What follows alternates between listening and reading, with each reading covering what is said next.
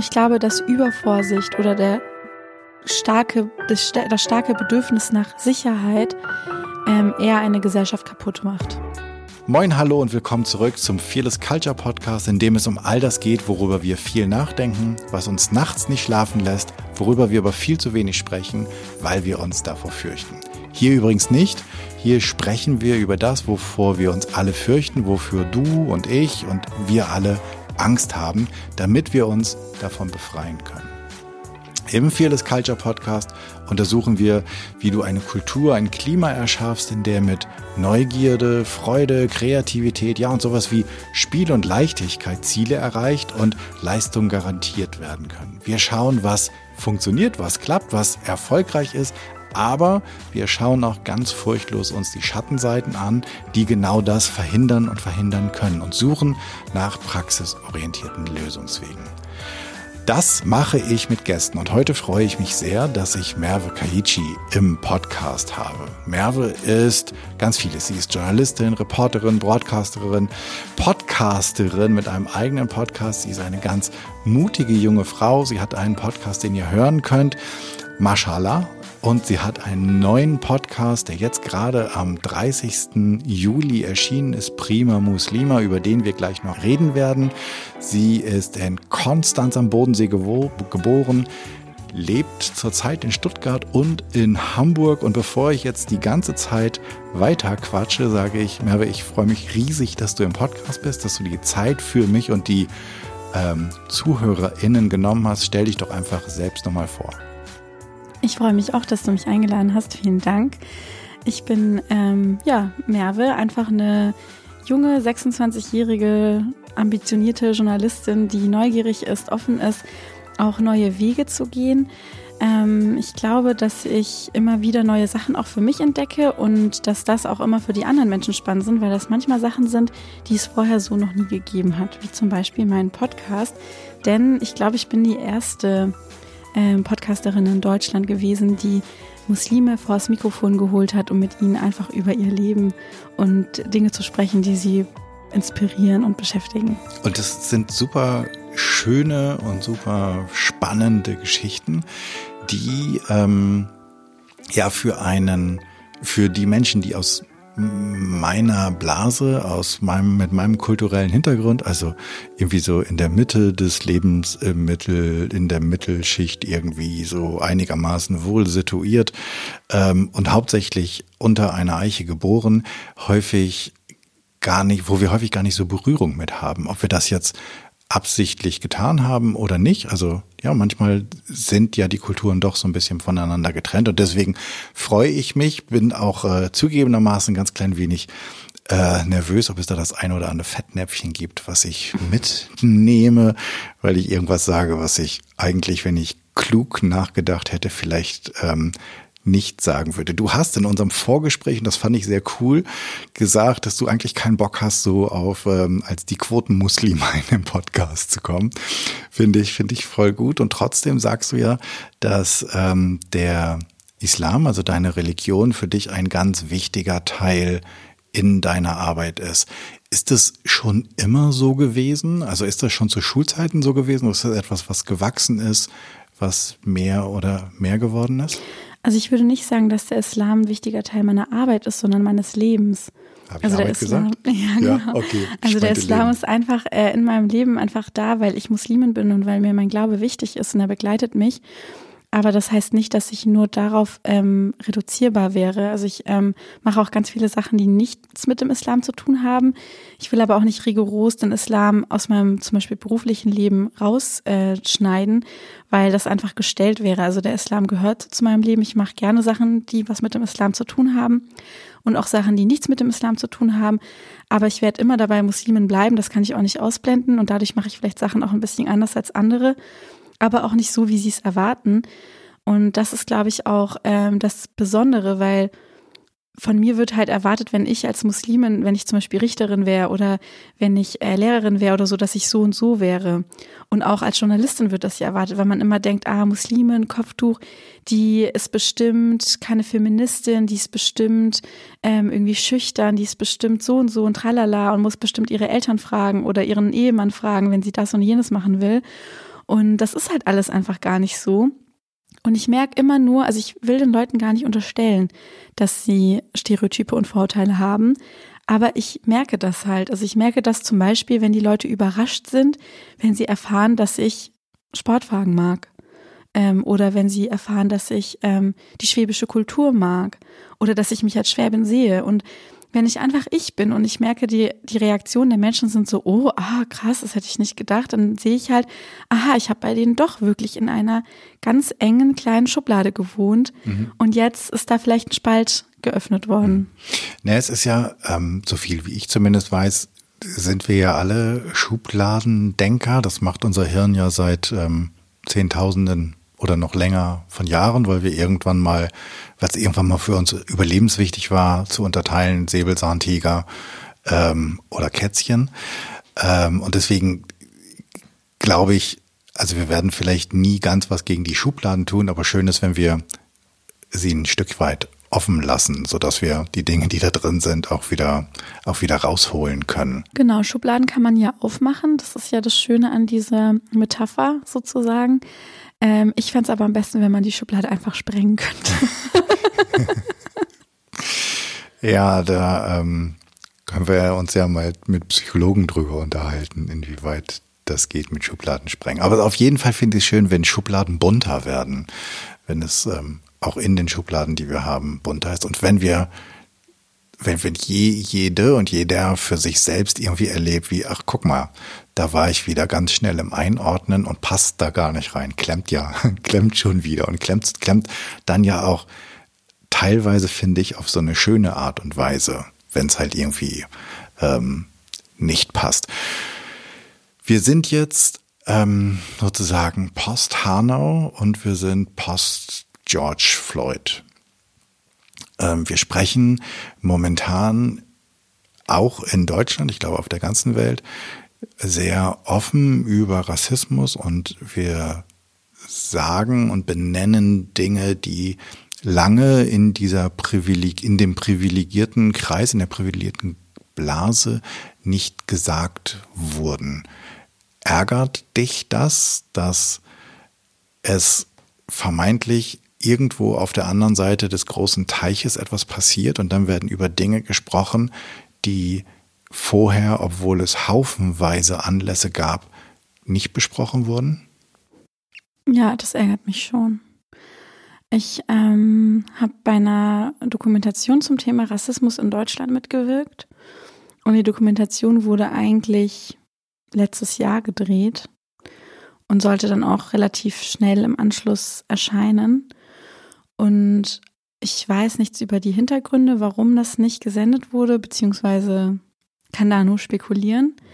Aber sie ist ganz lange an, auf einer Schublade geblieben, also eine fertige Dokumentation. Man hat auch, ähm, also ich habe zumindest den Anschein gehabt, dass sie vielleicht auch gar nicht erscheinen wird, obwohl ich mir nicht erklären konnte, warum man, warum man das zurückhält. Und dann ist halt das mit George Floyd passiert und schwupps äh, gab es dann Sendeplatz dafür. Und ich weiß gar nicht, ob ich das überhaupt so, also ob ich mich da überhaupt so verwundbar zeigen will, aber ich habe schon das Gefühl, dass die das Interesse und auch so die ähm, Arbeitsbereitschaft, sage ich mal, von den Weißen sehr selektiv ist und auch sehr stark auf ihre eigenen Bedürfnisse ausgerichtet. Also wenn sie sich selber besser fühlen wollen, sind sie bereit, etwas zu ändern, aber nicht, damit andere sich besser fühlen. Das ist das, was ich wahrnehme. Mhm, ich, also ich habe einen Gedanken, ähm, ich bin mal gespannt, was du dazu sagst. Mein Gedanke ist, dass weil das Ganze auf der anderen Seite des großen Teiches passiert, können wir uns über etwas echauffieren und wir können Dinge benennen, aber wir tun das, also ich spreche, wenn ich wir sage, meine ich die, die weiße privilegierte Blase. Ähm, wir tun das in einer sehr dissoziierten Art. Also wir sprechen quasi nicht wirklich über uns. Und also ich finde, Hanau ist, glaube ich, so, ein Beispiel, wo der Bundespräsident da auf in, in Hanau war und ähm, ich glaube zumindest es war Hanau und wo er dann sozusagen da einen Kranz oder Blumen niedergelegt hat, aber nicht bei den Eltern der Opfer war. Wo man auch so sagt, so, äh, Sekunde mal, das sind, du bist der Bundespräsident sozusagen von allen, also wahrscheinlich auch von diesen Menschen gewesen. Wieso bist du nicht hingegangen? Und ähm, jetzt gehen, keine Ahnung, in Hamburg 14.000 Leute trotz Corona auf die Straße und die Polizei greift Gott sei Dank ganz lange nicht ein. In Berlin waren es, glaube ich, knapp 20, ich weiß nicht wo. Also es sind ja Zehntausende, äh, wahrscheinlich, wenn man das alles zusammenzählt, kommt man fast auf eine sechsstellige Zahl auf eine Straße gegangen. Mein Gefühl ist aber, dass etwas beklagt wird, ohne dass das, ähm, dass das eigene wirklich angeguckt wird. Mhm, ja, das ähm, Gefühl habe ich nicht 100 Prozent aber schon etwas. Also ich glaube, es geht nicht darum, dass nicht auf das eigene geschaut wird. Ich glaube schon, es wird auf das eigene geschaut. Es wird ja auch über Rassismus in Deutschland jetzt hier geredet und ich merke auch auf der Straße, dass ich anders behandelt werde. Also wenn ich jetzt in einen Laden reingehe oder nach einer Drehgenehmigung frage oder so, sind die Leute viel offener und viel freundlicher Echt? als vor George Floyd. Ja, das merke ich auf jeden Fall den Unterschied. Und das will ich, also ich will mich darüber auch nicht beschweren. Ich will nur sagen, ich setze mich mein Leben lang dafür ein, dass wir hier demokratische Werte leben können, dass ähm, für das Grundgesetz, dass wir frei sein können, dass ähm, äh, ich setze mich gegen Extremismus ein. Ich bin, ähm, also ich vertrete wirklich deutsche Werte, kann ich sagen. Und ich bin gegen Unterdrückung, die Unterdrückung der Frau und so weiter und alles. Das mache ich die ganze Zeit, ohne irgendeinen Anlass zu haben, ohne selber was davon zu haben. Weil ich könnte auch einfach so ein traditionelles muslimisches Leben leben. Das würde mir nicht schaden. Also ich könnte auch einfach Hausfrau werden und zu Hause sitzen und Ehemann haben und meine Kinder streng muslimisch erziehen. Ich hätte keinen Nach, also es würde mich auch glücklich machen können. Also ich könnte mich damit arrangieren. Aber ich versuche hier einen Beitrag für die Gesellschaft zu leisten, mich einzubringen, Dinge zu verändern, zu versuchen, dass man mehr aufeinander zugeht, ohne dass ich selber einen Anlass habe. Und ich habe aber das Gefühl, dass die Bevölkerung hier in Deutschland ähm, immer die Augen verschließt und die Hände stillhält und nichts macht und die Füße stillhält und wegguckt und nicht einschreitet, wenn ich beleidigt werde in der Bahn oder ähm, wenn ich, äh, keine Ahnung, irgendwie wenn eine Frau mit Kopftuch einen Job nicht bekommt, weil sie Kopftuch trägt, obwohl sie qualifiziert wäre. Und ähm, Malva Afshalibni wurde zum Beispiel ähm, am 1. Juli, also heute ist der Jahrestag von ihrem Tod, getötet in einem Gerichtssaal ähm, von einem von einem Täter, der sie nur angegriffen hat, weil sie Kopftuch trägt. Und ich meine, das ist jetzt heute Tag gegen antimuslimischen Rassismus und das interessiert eigentlich, also es hat niemanden interessiert. Und dann, wenn aber etwas passiert, dann wachen die Leute plötzlich auf und nicht, weil sie dann sagen, oh, den Muslimen soll es hier besser gehen oder denen, die von Rassismus betroffen sind, soll es hier besser gehen, sondern ich fühle mich ja schlecht und deswegen will ich jetzt was machen, damit es mir besser geht. Also so das Gefühl habe ich und das finde ich sehr egoistisch und auch sehr punktuell. Ich glaube nicht, dass das das große Problem, das große Ganze löst, weil eigentlich sollte man ja das Bedürfnis haben, dass es eine Gesellschaft im Ganzen besser geht und sich auch bewusst darüber sein, dass man nur wenn man die Gesellschaft so ändert, dass, dass alle dieselben Chancen haben und dass alle sich frei und glücklich fühlen, nur dass dann die Gesellschaft gut sein kann. Also das ist zumindest meine Überzeugung.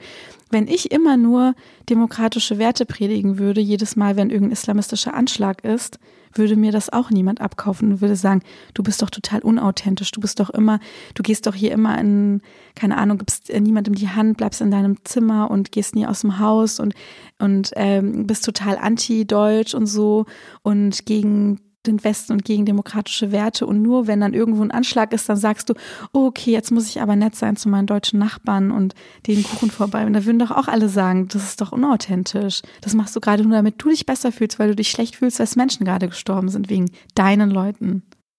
Hast du einen, ähm, hast du einen konkreten Wunsch? Also, was du, was du dir, ähm,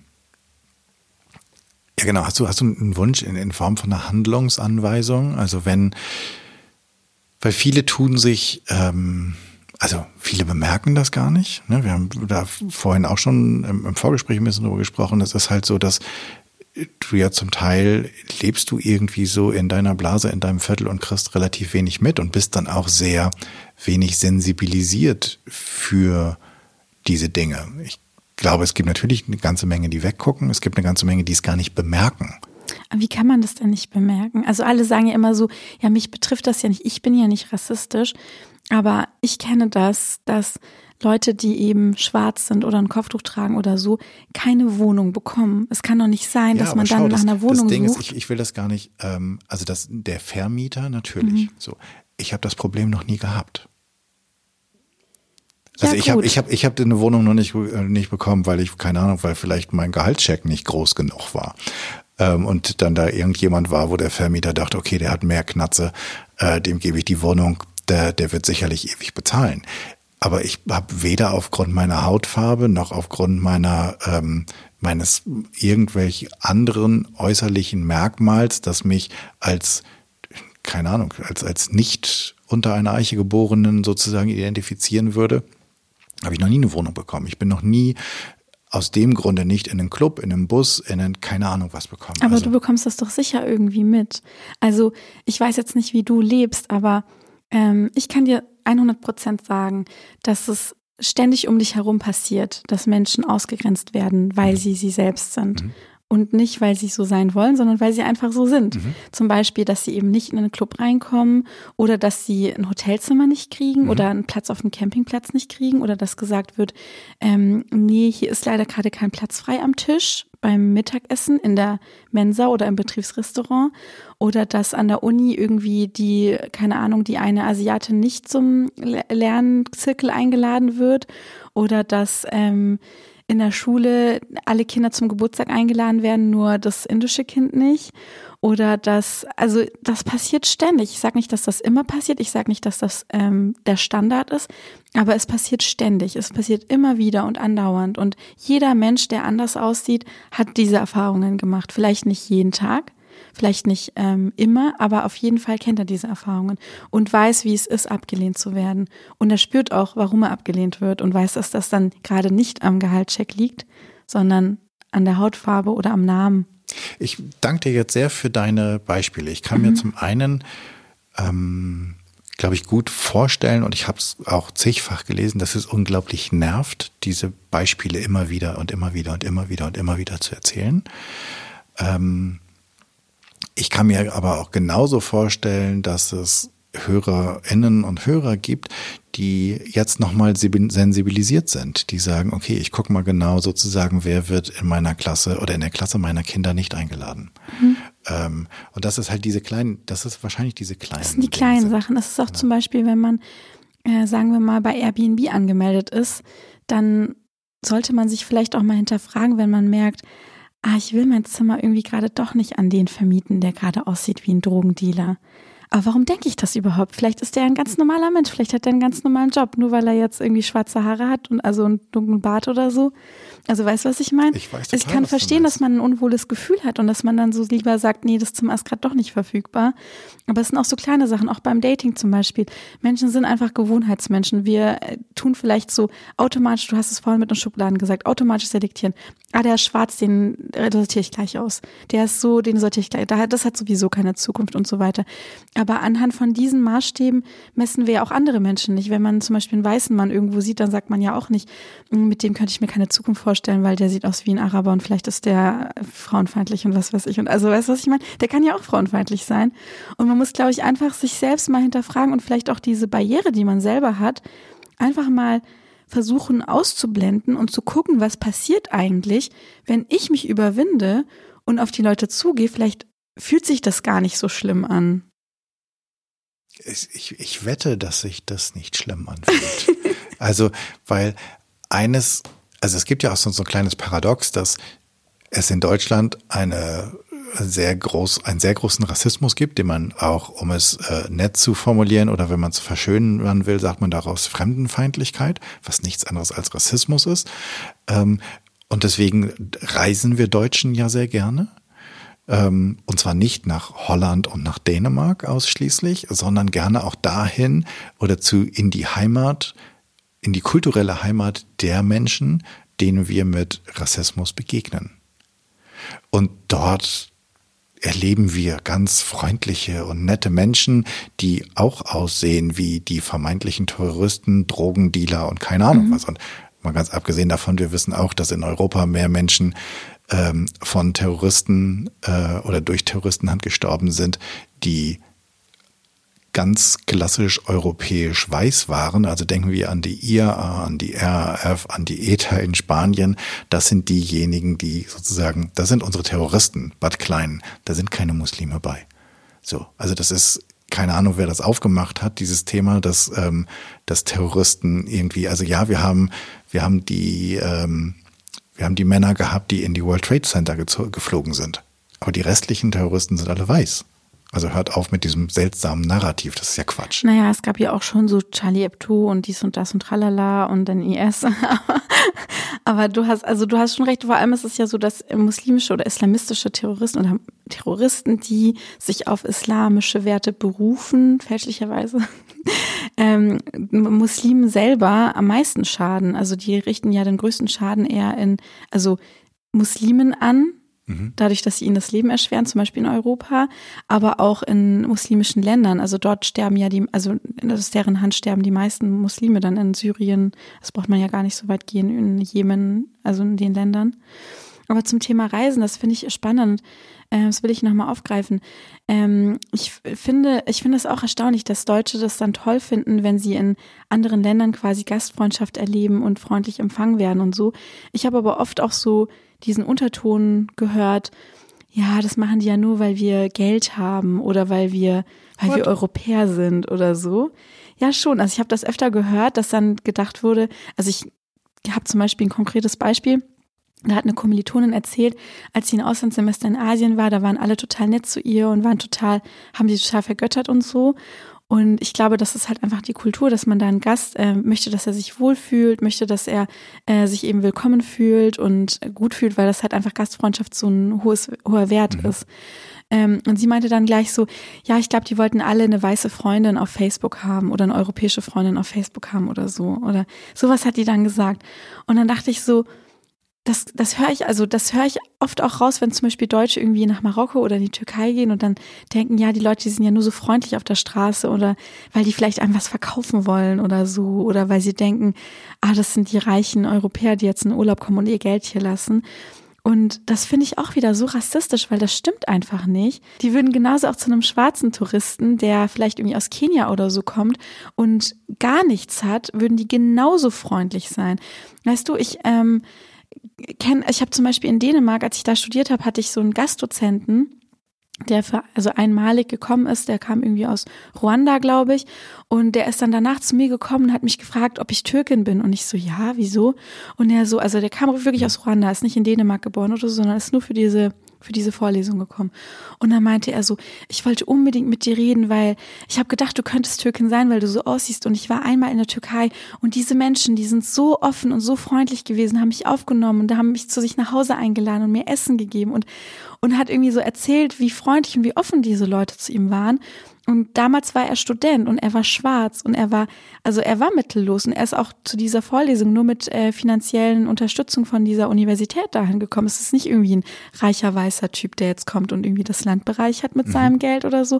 Und deswegen denke ich, das ist auch schon rassistisch, dass so äh, da so eine äh, so ein Hintergedanken oder so eine Begründung zu suchen, die wieder die Menschen irgendwie abwertet. Nee, es gibt ja so ein, so ein Sprichwort, wenn du mit dem Finger auf jemanden zeigst, denk dran, dass drei Finger auf dich zeigen. Ähm, und kanntest du nicht? Nee, finde ich aber lustig. Ähm, und wenn ich dann theoretisch sage, dass ich glaube, dass die Leute oder die Menschen in irgendeinem Land, wo ich als Tourist hinfahre, das nur machen aus wirtschaftlichen Gesichtspunkten, dann sagt das ja theoretisch auch eine ganze Menge über meine Beweggründe aus. Also wie ich lebe und wie ich, also das bei mir immer sozusagen für etwas geben auch sofort sozusagen etwas oder für etwas nehmen auch sofort immer ein Geben sein muss. Ähm, du hast eben schon diese, diese Reportage angesprochen.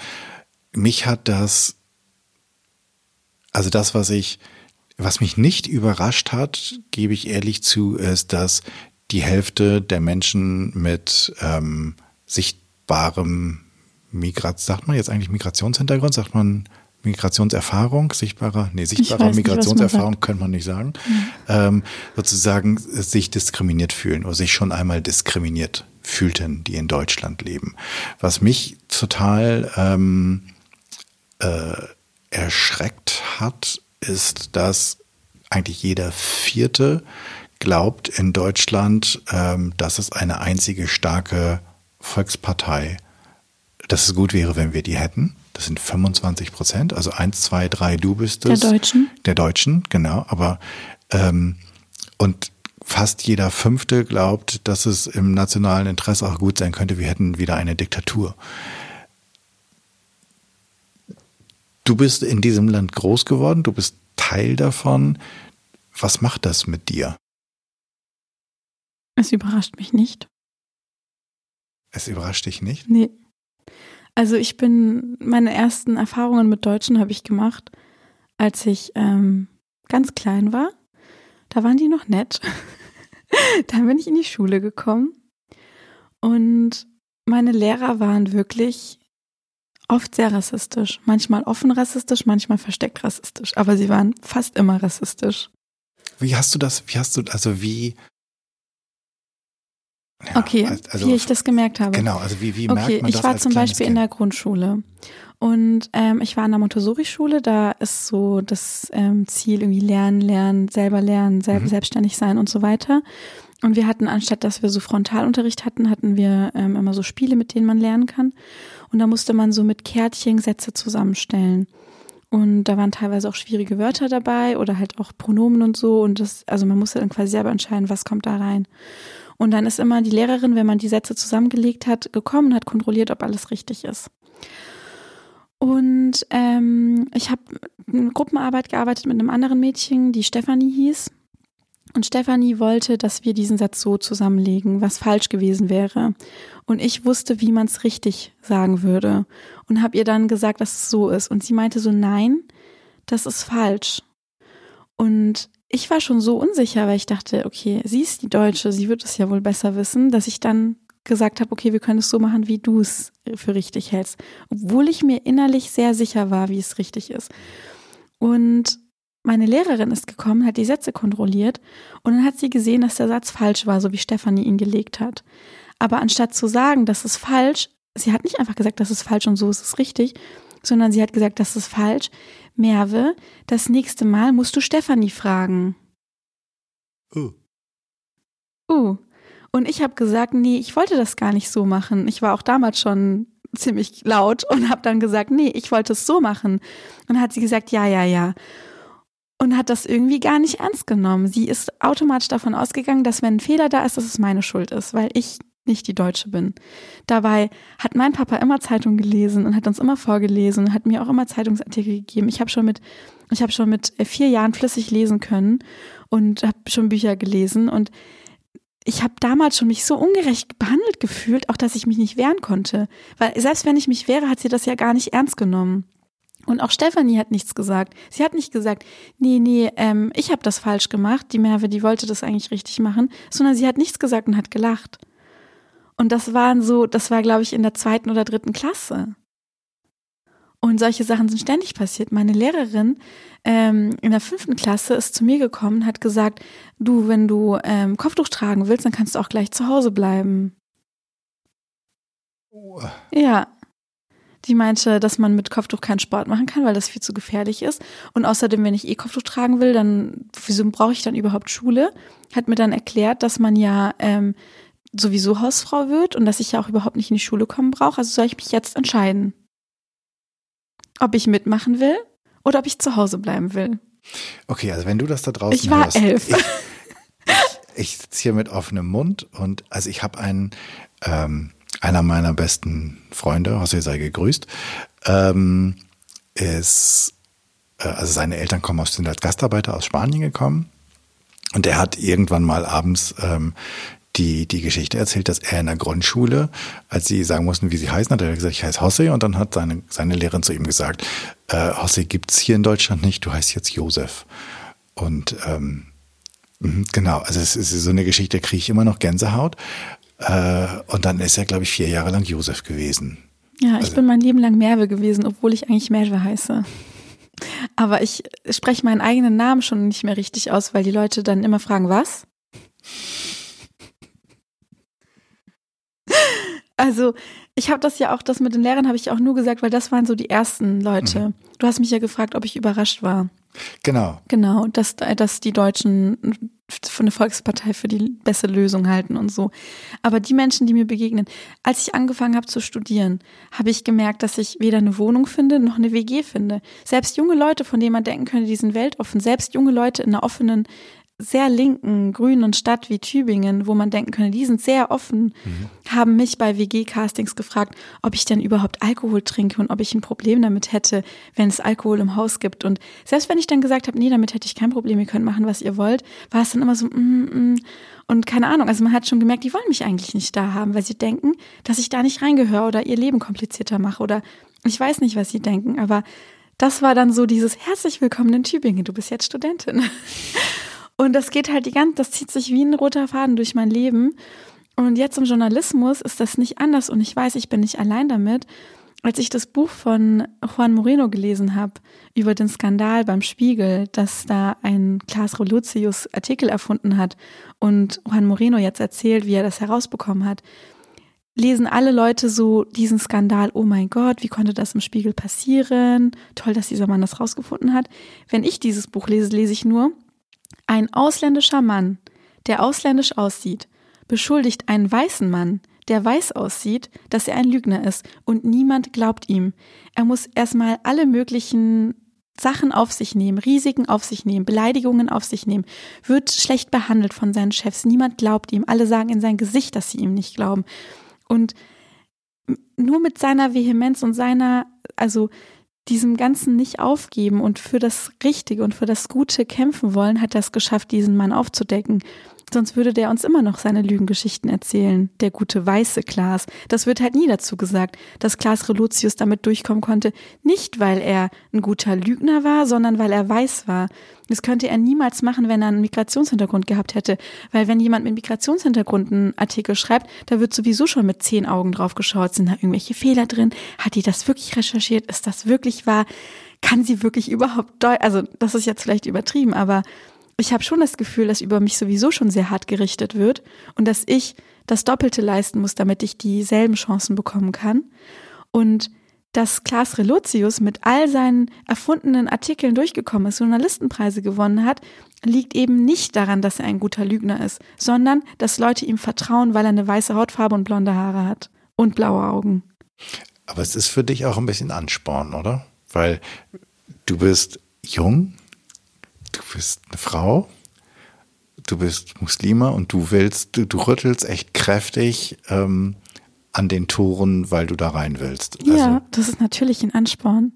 Aber ich will auch, also ich bin auch nicht überrascht, wenn ich merke, die Leute, die geben mir das nicht einfach so.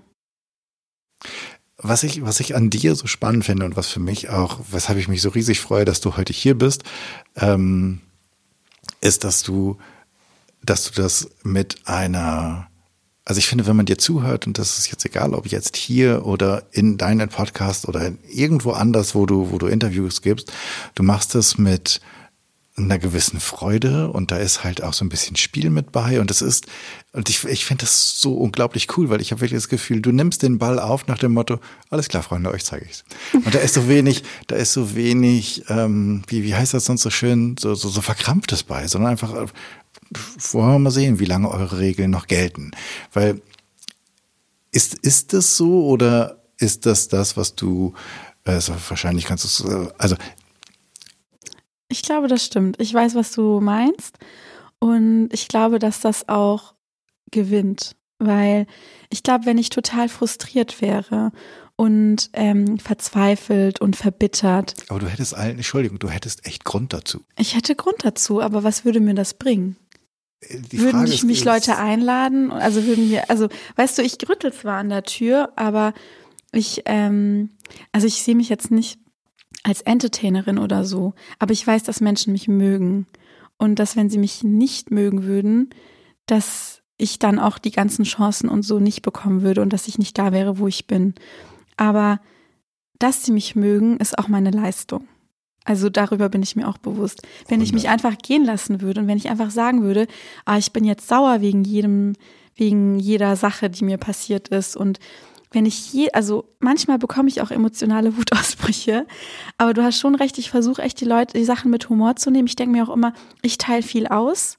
Viele müssen auch viel einstecken wegen mir, weil ich auch ganz laut und direkt sage, was mich mhm. stört. Mhm. Und da muss ich auch gut einstecken können. Ich glaube, man muss wirklich gut einstecken können, wenn man austeilen will.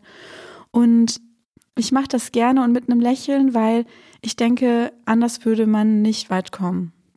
Wenn die Leute immer nur wüssten, also wenn ich jedes Mal immer nur, keine Ahnung, böse Sachen tweeten würde und wie sie wüten und wie sauer und wie verzweifelt ich bin, dann würden mich die Leute auch irgendwann entfolgen, weil sie, weil sie sagen würden, ah, ich kann ja gar nicht zuhören, das macht mich traurig, das gibt mir schlechte Laune, ich kann das gar nicht mehr sehen, ich habe selber Probleme, meine Tante ist gestorben, mein, äh, ich habe meinen Job verloren. Jeder hat ja seine Probleme und mhm. sein Päckchen zu tragen.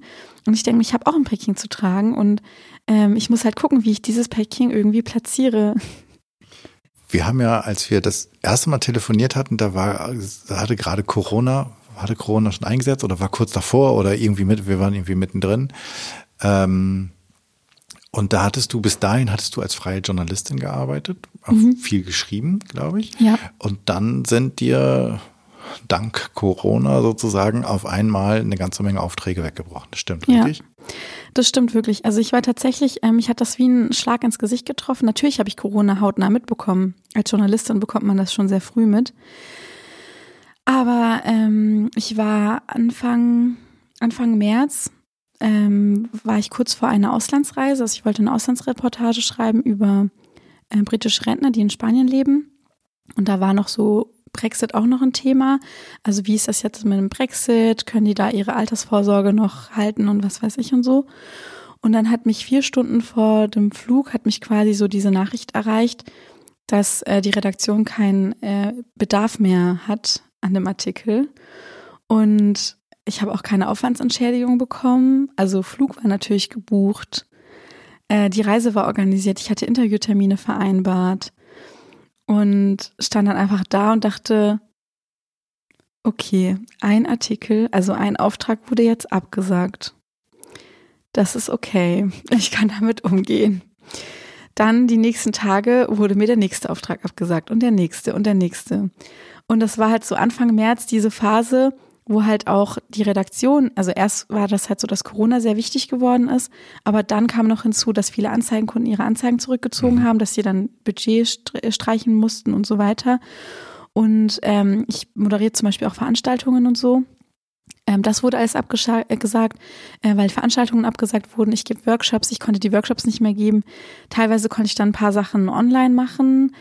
Aber das ersetzt natürlich nicht das, was ich mir vorher aufgebaut hatte. Ich hatte ein komplett durchgeplantes Jahr 2020 voller Aufträge, so dass ich schon Sachen absagen musste, weil ich nicht so viel Zeit habe und weil ich auch nicht so, also so viele Ressourcen habe. Und dann innerhalb von zwei Wochen, also Mitte März, stand ich dann da und hatte nichts, also keinen einzigen Auftrag mehr. Und das, und das, was ich meine mit, dass du irgendwie den Ball aufnimmst und dann ja, nicht, nicht verbissen und nicht verbittert sozusagen den irgendwie das Spielfeld verlässt oder irgendwie sowas, sondern du spielst dann weiter, weil du hast dann einfach das, alles klar, dann mache ich halt was anderes. Ja, also ich war auch wirklich, ich muss das ganz ehrlich sagen, keine Sekunde verzweifelt. Als mein Auftrag in, kurz vor Spanien abgesagt wurde, hätte ich den Flug stornieren können, dann hätte die Redaktion die Stornogebühren übernommen. Und ich dachte, nee, ich gönne mir jetzt einen Urlaub. habe die Interviewtermine abgesagt und habe erstmal Urlaub gemacht. Du warst in Spanien. Ich war in Spanien und habe Urlaub gemacht während Corona. ich bin kurz vor dem Lockdown in Spanien zurückgekommen. Also Spanien hat ja die Grenzen geschlossen und dann einen Tag vorher war mein Rückflug.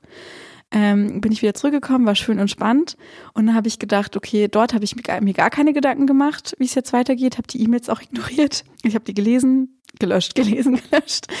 Dann bin ich zurückgekommen, habe meinen Laptop geöffnet und habe überlegt, okay, was kann ich jetzt machen? Habe gesehen, dass die Hörerzahlen von Podcasts steigen, habe mich an ein Podcast-Konzept gesetzt.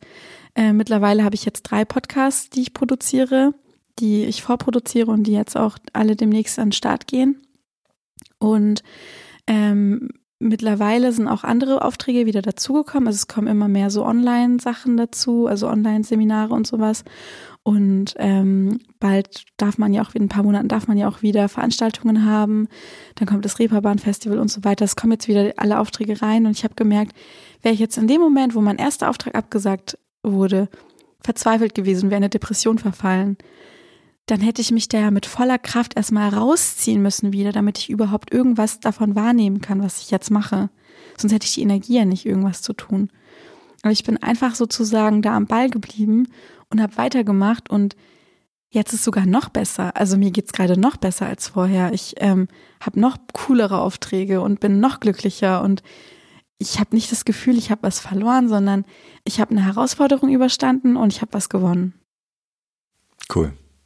Ich habe äh, normalerweise beginne ich diesen Podcast mit der Frage nach einer Fearless Culture, ob du dir das vorstellen kannst, wie eine Kultur ohne Furcht aussieht. Das haben wir, weil wir irgendwie so ruckzuck im Gespräch waren. Das äh, ist das erste Mal irgendwie in, weiß ich nicht, 38 Interviews, dass ich es vergessen habe. ähm, und jetzt wird mich das aber gerade, weil du das erzählt hast, umso mehr interessieren. Hast du eine Idee, wie eine Fearless Culture aussehen würde? Wie eine, gibt, gibt es eine Kultur, ein, ein Klima ohne Furcht? Ja, wenn man einfach ähm, sensibel ist, aber ähm, nicht übervorsichtig. Ich glaube, dass Übervorsicht oder der starke, das, das starke Bedürfnis nach Sicherheit ähm, eher eine Gesellschaft kaputt macht. Ich denke, dass man eine Liebe zur Freiheit haben muss und ähm, ja Furchtlosigkeit im Sinne von ja wirklich aufeinander zugehen können und auch keine Angst davor haben, Fehler zu machen, aber auch keine Angst davor haben, abgelehnt zu werden zum Beispiel. Also du hast mir heute erzählt, dass du mal eine Kundin hattest, eine muslimische Kundin, die dir die Hand nicht geben wollte mhm. und meintest dann, ja, da hätte ich ja sensibler sein können und hätte ihr ja nicht die Hand reichen müssen und so. Und ich denke, ideal wäre nicht, wenn du ihr die Hand nicht reichst, sondern ideal wäre, wenn du ihr die Hand reichst und in dem Moment, wo sie signalisiert, dass sie die Hand nicht geben will, das einfach akzeptierst. Das Allerdümmste, was man machen kann, ist, dass man die Hand reicht, es wird abgelehnt und dann sagt man, ja, aber warum denn nicht? Lehnst du mich jetzt ab? Hast du etwa was gegen Männer? Hast du etwa was gegen Deutsche? Hast du, also weißt du, so viele nehmen das ja dann persönlich, das ist das Schlimmste, dass man das nicht akzeptieren möchte, wie der andere leben will. Ähm, ich finde, das Beste ist einfach, also schlimm finde ich aber auch eben, wenn man dann Angst davor hat, ähm, auf den anderen zuzugehen oder einen Fehler zu machen, weil du hättest, du kanntest sie ja nicht, du hättest ja nicht wissen können, wie sie das auslegt oder wie sie das sieht. Es gibt sicherlich auch Muslime, die einem die Hand geben. Und ähm, ich denke, man muss einfach wirklich aufeinander zugehen. Ich habe zum Beispiel oft erlebt, dass so deutsche Nachbarn selten was miteinander zu tun haben oder auch den anderen nicht auf die Pelle rücken wollen oder so oder nicht fragen, wenn, ob sie ein Ei kriegen, wenn sie zu Hause keine Eier haben und was weiß ich. Und ich denke so, ähm, einfach aufeinander zugehen, mehr miteinander zu tun haben und auch keine Angst haben, dass man eine Belastung ist oder so oder dass man was falsch macht oder je mehr man ähm, dieses es ist ja auch Bequemlichkeit und Sicherheit, nicht diesen Schritt zu gehen. Aber indem man einen Schritt auf jemanden zugeht und vielleicht auch das Risiko eingeht, abgelehnt zu werden oder dass jemand Nein sagt oder genervt ist oder was weiß ich, gibt man ja aber auch eine Chance, dass es gut wird, dass man sich kennenlernt, dass man vielleicht einen tollen Nachbar findet oder so. Auf jeden Fall. Und da, da darunter liegt für mich ähm, ganz häufig das Thema die Furcht vor Fehlern Mhm. Und das ist ganz spannend, weil du das, dass du das sagst, weil ich habe mit einem ähm, anderen Klienten, den ich, den ich äh, betreue, der ähm, auch Migrationserfahrung hat. Ich glaube, die, die Familie kommt ursprünglich entweder aus der Türkei oder aus Syrien, weiß ich nicht, ist aber auch schon länger in Deutschland. Ähm, mit dem habe ich mich darüber unterhalten, woher das kommt, dass es so ein, ähm, ja, dass es so natürlich ist, bei Deutschen mit Migrationserfahrung, dass sie so schnell in, in, in die Selbstständigkeit gehen. Also, dass sie einfach Dinge machen. Und dann wird das ausprobiert, ja, klappt nicht, okay, mach ich das Weil nächste. sie keine andere Wahl haben. Genau. Und dann sagt er, naja, ganz einfach, wenn du irgendwie fünfmal versucht hast, dich zu bewerben und du kriegst irgendwie nichts, dann überlegst du dir ja, dann mache ich halt ja. irgendwie selbst. Dann mache ich halt, dann verticke ich halt Telefonkarten. Und wenn das nicht funktioniert, mache ich halt Gemüse und sonst mache ich einen Online-Shop und keine Ahnung. Ja. Und das ist, und das, das finde ich super spannend, weil das ist ja das, was, und diese, diese übertriebene Sicherheit, das zeichnet uns, ich, ich hänge immer an diesem Begriff, wie nennt man eigentlich die, deren Großeltern schon hier geboren, nee, deren Urgroßeltern schon hier geboren wurden. Wobei das gar nicht stimmt. Meine Urgroßeltern sind im äh, heutigen Polen geboren. Ähm, aber du weißt, was ich meine. Also wir zeichnen uns durch, oh Gott, bloß keinen Fehler machen. Vielleicht auch aufgrund unserer, wir haben ja einmal in unserer Geschichte schon fettes Päckchen Schuld auf uns geladen, was es ja äh, transgenerativ sozusagen irgendwie noch in vielen von uns ist. Und manchmal, also ich finde das total großartig, wenn Menschen einfach so, ja, probiere ich aus, ja, wieso? Also das Nein habe ich ja schon. Also alles das Beste, was bei rauskommen kann, ist ein Ja. Ja, ja. Also ich denke, dass es sehr furchtlos war von meinem Opa und von meiner Oma, als sehr junge Menschen hier nach Deutschland zu kommen. Mhm. Obwohl sie wussten, also es war während Solingen, meine Großeltern sind relativ spät nach Deutschland gekommen. Es war genau in der Zeit, wo Solingen passiert ist, ähm, soweit ich weiß. Erzähl nochmal für alle, die es nicht wissen, Solingen. Genau, da wurden, ähm, wurden ein Ausländerheim, glaube ich, also ein Ausländerheim oder wie nennt man das, ähm, Flüchtlingsheim angezündet, mhm. soweit ich weiß. Ja, ich war, waren damals, ich glaube, das waren Unterkünfte für Gastarbeiter, oder? Ach so, ja, Gast, das kann auch sein, Unterkünfte für Gastarbeiter, ich weiß es gar nicht richtig. Auf jeden Fall ähm, waren die halt sehr mutig, finde ich, äh, in ein Land zu kommen, wo mit Nazi-Geschichte, das war ja damals noch nicht so alt, viele Leute aus der Zeit haben noch gelebt ähm, und wo Leute angezündet wurden und so weiter und dann zu sagen, okay, wir gehen jetzt dahin und wir verdienen jetzt da Geld, das war sehr mutig. Natürlich haben die das mit einem wirtschaftlichen Hintergedanken gemacht, ähm, aber auch, weil sie gewussten, dass sie es schaffen, glaube ich. Das fand ich, ähm, finde ich sehr toll an meinen Großeltern. Das inspiriert mich auch sehr. Wenn ich etwas mache, dann versuche ich das auch mir bewusst zu machen, ich schaffe das. Ich weiß es einfach. Und als ich zum Beispiel, bevor ich, ich habe ja im Ausland meinen Bachelor gemacht und bevor ich da hingegangen bin, habe ich echt auch ein bisschen Angst gehabt, muss ich sagen. Also ich habe so gedacht, oh, es ist ja dann alles auf Englisch und es ist ein fremdes Land und ich habe noch nie im Ausland gewohnt und vielleicht schaffe ich das nicht. Und ich hatte schon wirklich auch ein bisschen Bauchschmerzen. Und mir habe ich aber gedacht, so, nein, ich schaffe das. Meine Großeltern haben es auch geschafft, hierher zu kommen und hier sich was aufzubauen. Ich schaffe das. Und ich habe das gemacht und es war gar nicht so schwer. Es war echt gut.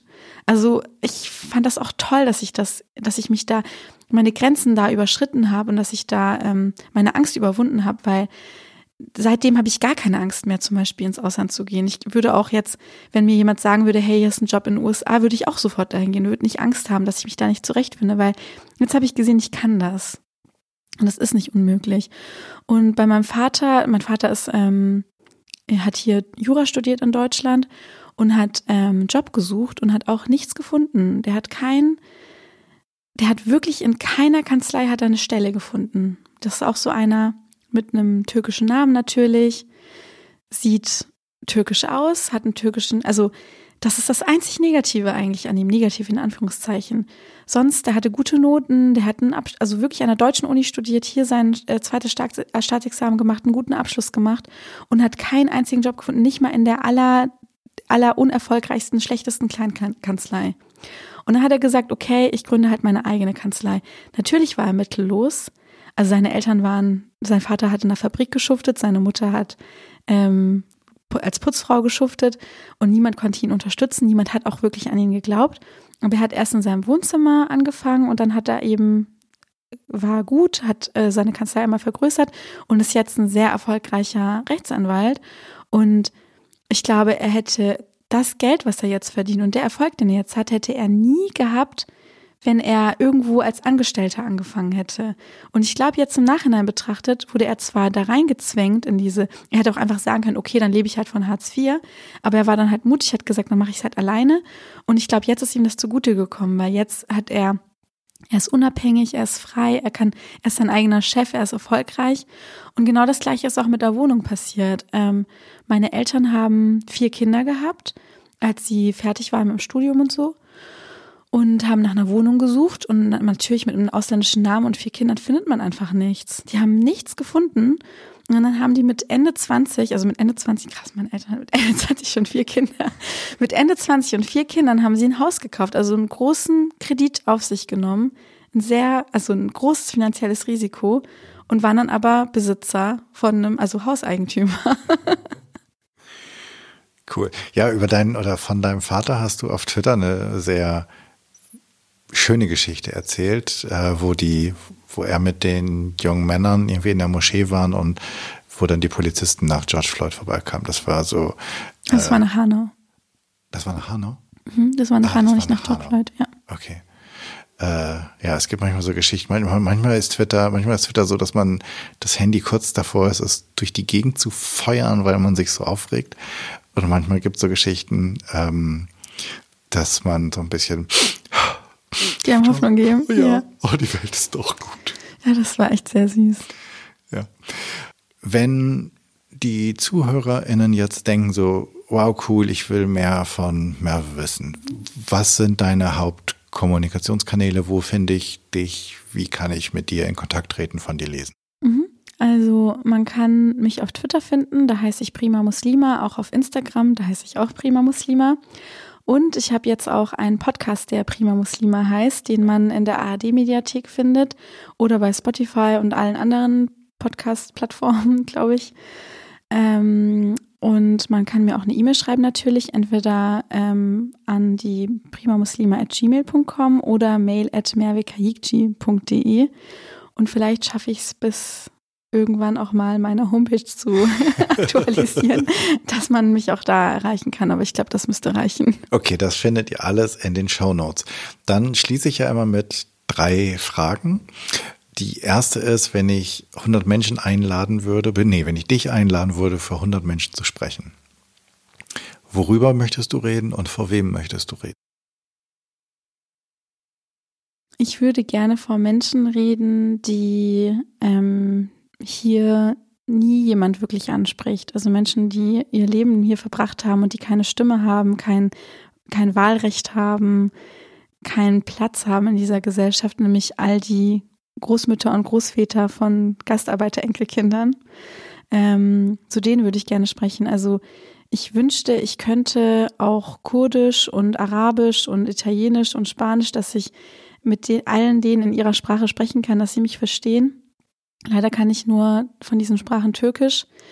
Ähm, vielleicht kann das irgendwie übersetzt werden. Ich würde gerne 100 ähm, Gastarbeiter, Omis und Opis vor mir sitzen haben und ihnen meinen Respekt aussprechen für all das, was sie geleistet haben, was sie, für das sie geschuftet haben, auch ohne Anerkennung zu bekommen. Weder von, wahrscheinlich weder von ihren Kindern und Enkelkindern noch von ihren Arbeitgebern und von den Menschen, die davon profitieren, dass sie hier Schrauben zusammengeschraubt haben und alles Mögliche.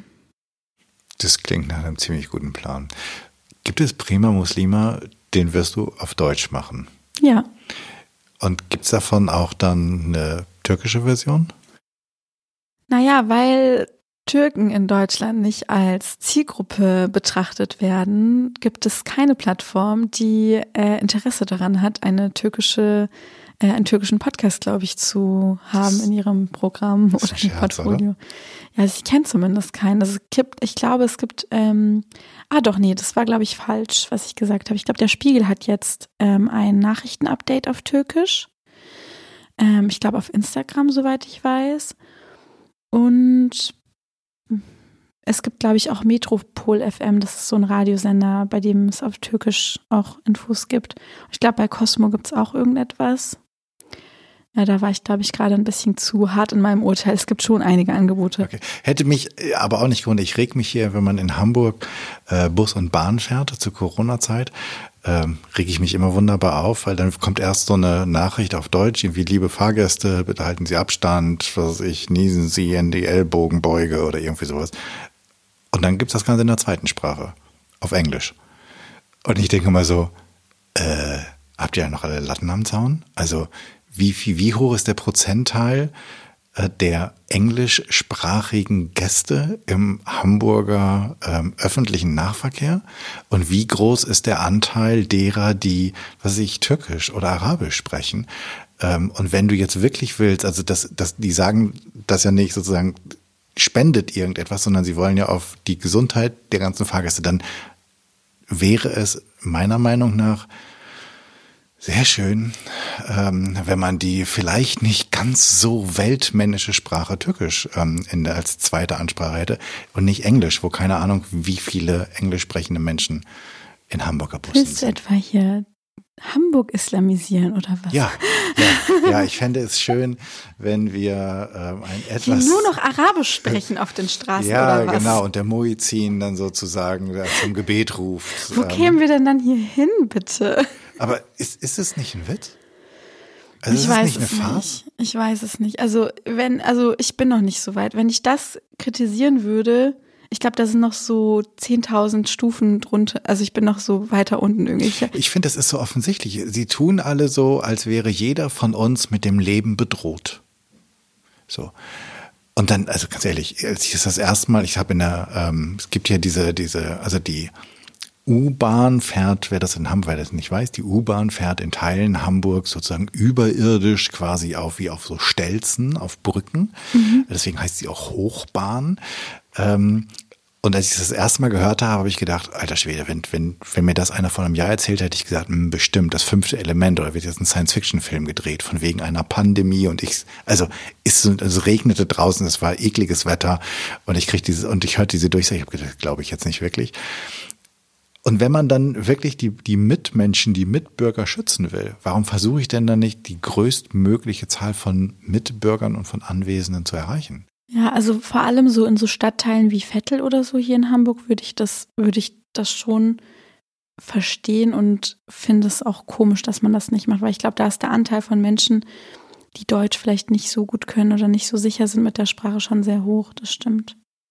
So, jetzt kommen wir aber von der Hochbahn zurück. Hast du ähm, Frage Nummer zwei. Abschlussfrage okay. Nummer zwei. Hast du äh, einen Buchtipp für uns? Hast du oder zwei Bücher, die wir lesen sollten? Ähm, ein, mein erster Buchtipp wäre Desintegriert euch von Max Zolleck. Ich hoffe, den Namen habe ich jetzt richtig ausgesprochen. Und ich empfehle auch ähm, das Buch von Juan Moreno zu lesen. Tausend Zeilen Lüge heißt das, glaube ich. Das ist zwar sehr journalistisch, aber auch so geschrieben, dass man das sehr gut verstehen und nachvollziehen kann, wenn man, wenn man nicht äh, Journalist ist, aber sich für das Thema interessiert.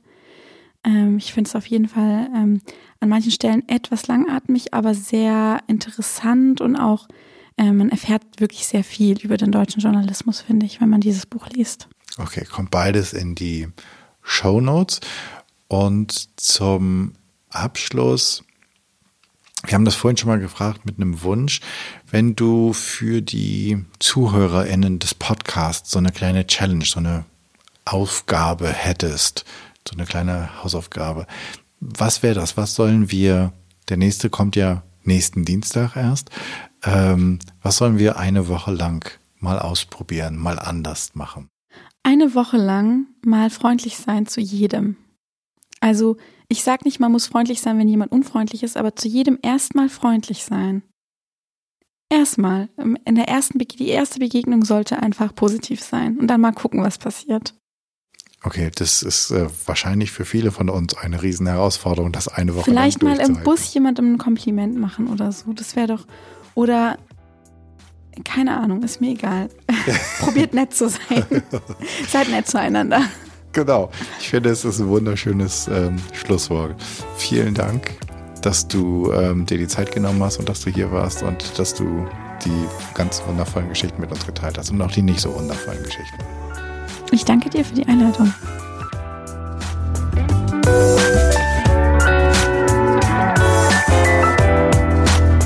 Dank dir fürs Zuhören.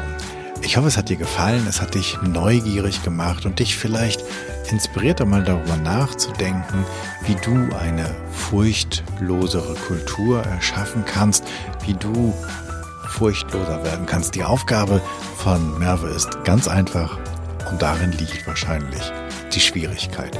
Ich freue mich über dein Feedback und deine Ideen, was ich noch machen könnte, was ich besser machen könnte. Für mich ist dieser Podcast ein Herzensthema und dein Feedback bedeutet mir sehr viel. Wenn du ein Thema hast, von dem du meinst, das müsste mal besprochen werden und du bist eine gute Ansprechpartnerin oder du kennst eine oder einen, dann schreib mir bitte an podcast.janschleifer.com. Abonniere den Podcast auf iTunes, Spotify, Stitcher, wo auch immer du Podcasts hörst. Und natürlich freue ich mich riesig über deine 5-Sterne-Rezension bei iTunes, denn damit wird der Kreis derer, die diesen Podcast hören können, größer und wir können alle zusammen etwas verändern. Ich hoffe, du bist bei der nächsten Episode wieder mit dabei. Bis dahin, sei furchtlos, dein Jan.